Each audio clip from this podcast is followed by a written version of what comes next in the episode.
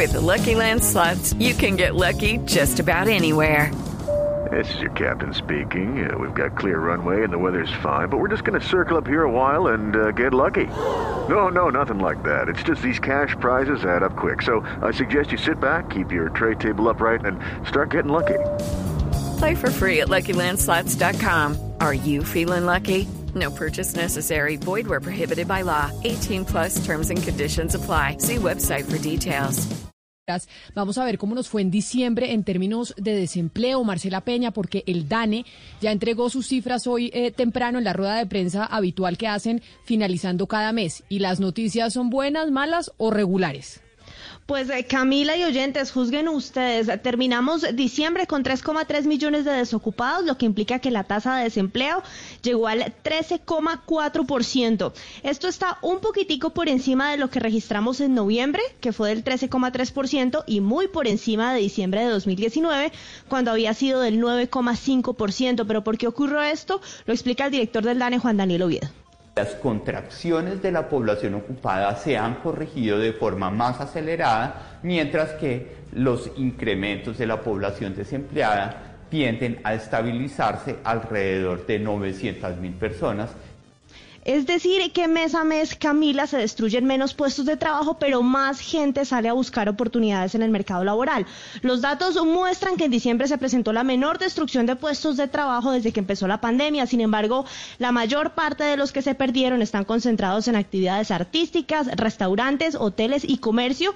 Y especialmente estamos hablando de empleos de mujeres. La brecha de género que tanto nos importa aquí en Mañanas Blue cuando Colombia está al aire es de 7,8 puntos, porque el desempleo masculino fue del 10,1% y el femenino del 17,9%, Camila. Marcela, pero entonces la gran pregunta será saber cuando nos cuenten cómo fue el desempleo de enero, porque ahí ese desempleo de enero, si vimos que en diciembre aumentó un poquito, muy poquito, pero aumentó comparado con noviembre, yo creo que la noticia que va a ser eh, bien impresionante es cuando el DANE nos dé la cifra de este mes. Y no solo nos va a dar la cifra de este mes, en unos minutos nos va a dar la cifra del año completo que nos da la fotografía de cuál fue el impacto en el mercado laboral de la pandemia ya con los datos de todo el año 2020. Como usted lo menciona, esa, esa expectativa porque incrementa el desempleo en enero no solo la tienen los gremios y los comerciantes, el propio gobierno está pues asumiendo que el desempleo va a tener un retroceso en el mes de enero por el segundo brote de la pandemia.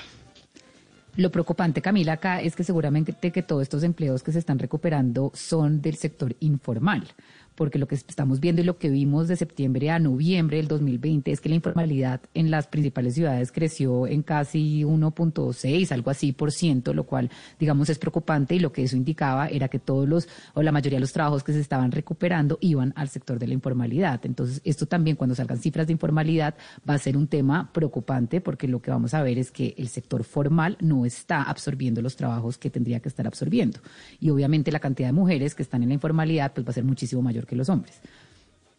Y es que por eso los eh, quienes están protestando en Suba, por ejemplo, en Bogotá, por cuenta de las cuarentenas y de los confinamientos, eso es lo que argumentan, Valera, que dicen nosotros los, eh, los empleadores formales, los comerciantes formales, los que tenemos nuestras tiendas, tenemos que estar cerrados, pero en la calle los informales sí siguen saliendo y siguen estando ahí y pueden generar ingresos mientras nosotros no. Entonces es el gran debate que existe en medio de las medidas restrictivas para frenar la pandemia, que dicen, oiga, igual los informales están en la calle y no hacen caso.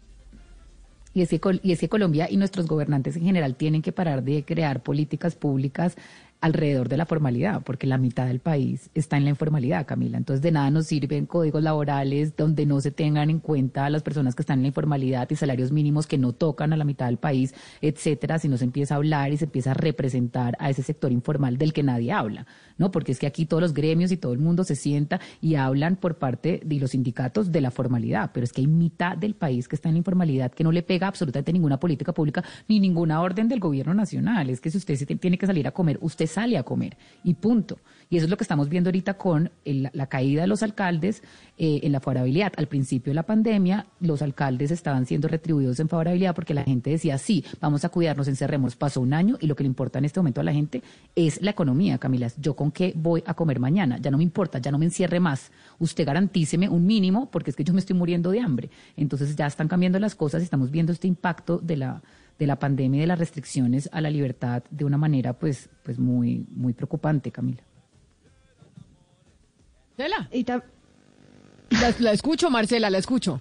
No, que para complementar un poco lo que estaba comentando Valeria, hay unos cálculos del BBVA Research que son muy impresionantes. Ellos dicen que a mitad de este 2021 ya vamos a tener recuperados todos los empleos informales que teníamos antes de la pandemia. Pero para recuperar los empleos de calidad, es decir, cuando usted tiene vacaciones, le pagan su salud, su seguridad social, para eso nos vamos a demorar hasta finales del próximo año, del 2022. Gracias, Marcela. Yo estoy en contacto con usted para que nos diga entonces cuando el DANE entregue la cifra total de desempleo del 2020, que creo que va a ser una cifra histórica porque no habíamos afrontado una crisis como la que vivimos el año pasado por cuenta de la pandemia. Así que en un ratico me vuelvo a conectar eh, con usted. 10 de la mañana, 50 minutos. Ana Cristina le manda Amparo un mensaje y le manda un mensaje a nuestra línea de WhatsApp al 301 764 4108 y Amparo le dice que ella tiene que opinar de lo que usted está diciendo, porque su abuela y sus tías abuelas empezaban a tomar al tiempo con los hijos y con los nietos, empezaban la tomata con los hijos y con los nietos al tiempo, y que ellos se acostaban y ellas seguían y al otro día amanecían perfectas y que, y que Amparo y, y, ellos de clínica. Entonces uno dice, ¿qué hacen estas señoras para poder tomar de esa manera y seguir perfectas y acostar a todo el mundo? Sí, hay que decir que son las tías abuelas del oyente, porque cuando usted dice de su, suena como si fueran las mías, son del oyente, porque mis abuelitas eran las primeras que se acostaban, pero conozco perfectamente el tipo de, tías de las que está hablando la, la oyente. Es que es, eso es un, un tipo de cuerpo que merece un estudio científico profundo.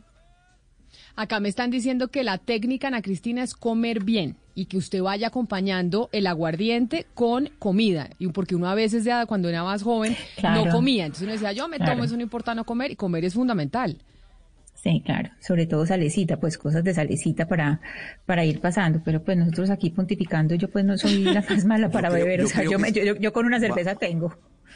Oiga, ahora con las tías aguardienteras, yo creo que las tías van a hacer una huelga contra nosotros, porque es que cada programa que hacemos los viernes terminamos hablando de las tías. Las tías aguardienteras, las tías quedadas, las tías no sé qué, las tías, las pobres tías, todos los viernes. Las tías son lo máximo, pero nosotras, nosotros amamos a las tías aquí, Oscar. Les vamos a hacer un monumento a las tías. Sí, sí, porque sí. Ellas las tías son, las dueñas del mundo, dominarán el mundo. O sea, además que todas las de esta mesa somos tías. Correcto. Yo creo que todas somos tías. Porque nos conectamos nuevamente con Marcela Peña, porque ya el DANE dio el dato de desempleo consolidado del 2020. Marcela, ¿qué tan duro fue el anuncio? Pues eh, Camila, el año de la pandemia dejó a Colombia con el desempleo más elevado, por lo menos desde el año 2000. Hablamos del 15,9% para todo el país y del 18,2% para las grandes ciudades. Esto comparémoslo con el 2019 cuando habíamos tenido una desocupación del 10.5%. Si usted mira ahora hoy la fila de desempleados, tendríamos a 7 a 3.7 millones de personas ahí haciendo la fila, la mayoría de ellas mujeres o habitantes de las grandes ciudades del país.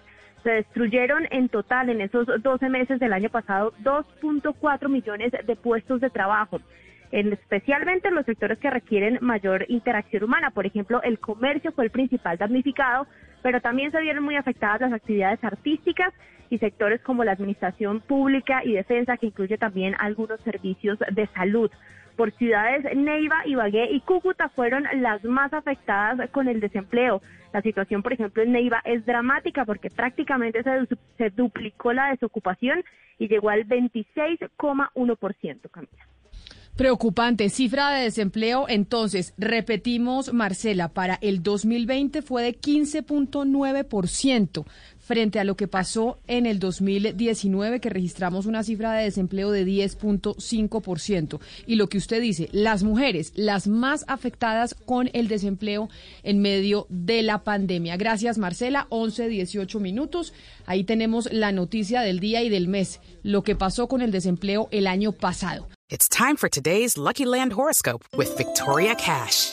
Life's gotten mundane, so shake up the daily routine and be adventurous with a trip to Lucky Land. You know what they say. Your chance to win starts with a spin. So go to LuckyLandSlots.com to play over 100 social casino-style games for free for your chance to redeem some serious prizes. Get lucky today at LuckyLandSlots.com. Available to players in the U.S., excluding Washington and Michigan. No purchase necessary. VGW Group. Void where prohibited by law. 18 plus. Terms and conditions apply.